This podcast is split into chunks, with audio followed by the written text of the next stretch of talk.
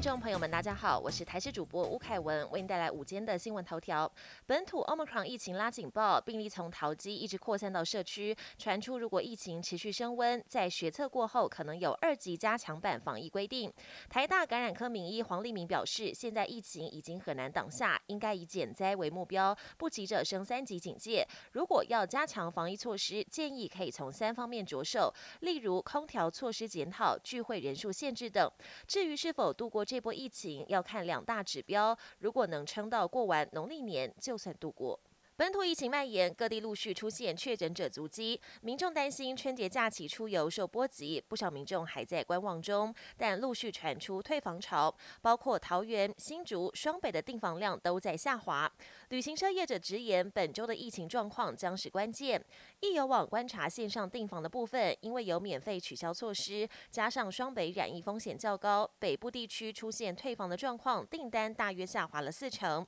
凤凰旅行社表示，桃园地区行成有超过三成取消，其他地区则是大约一成。本周疫情的状况将是游客下定或取消的关键。农历春节即将到来，连续九天的假期，经济部所属国营事业中油、台水及台电公司服务不中断。另外，经济部长王美花也表示，春节期间除了水电、天然气、民生、工业用户、液化石油气、桶装瓦斯的价格维持不调整之外，油价也不涨价，将依照上涨不调、下跌调原则来。来办理。国际焦点：南太平洋岛国东加海底火山爆发之后，经过连日抢修，东加终于恢复了国际通话能力。当地的通讯业者表示，东加的国际电话线路已经在十九号恢复了部分通话能力，不过网络服务要等到海底光缆修复之后才能够全面复原，这可能要再花一个月左右时间。此外，东加当局也清除了机场厚达十公分的火山灰，已经可以接受空运物资，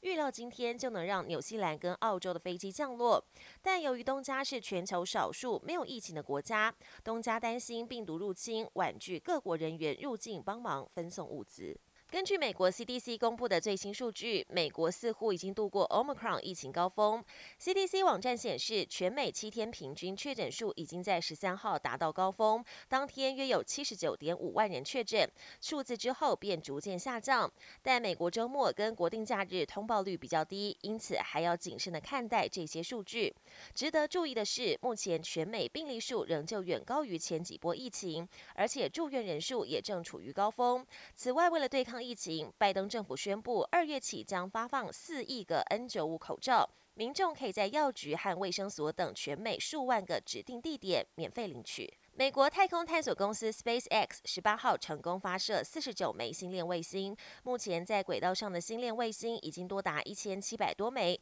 成功覆盖全球，达成第一阶段目标。第二阶段预计要在部署两千八百多枚卫星。本节新闻由台视新闻制作，感谢您的收听。更多内容请锁定台视各界新闻与台视新闻 YouTube 频道。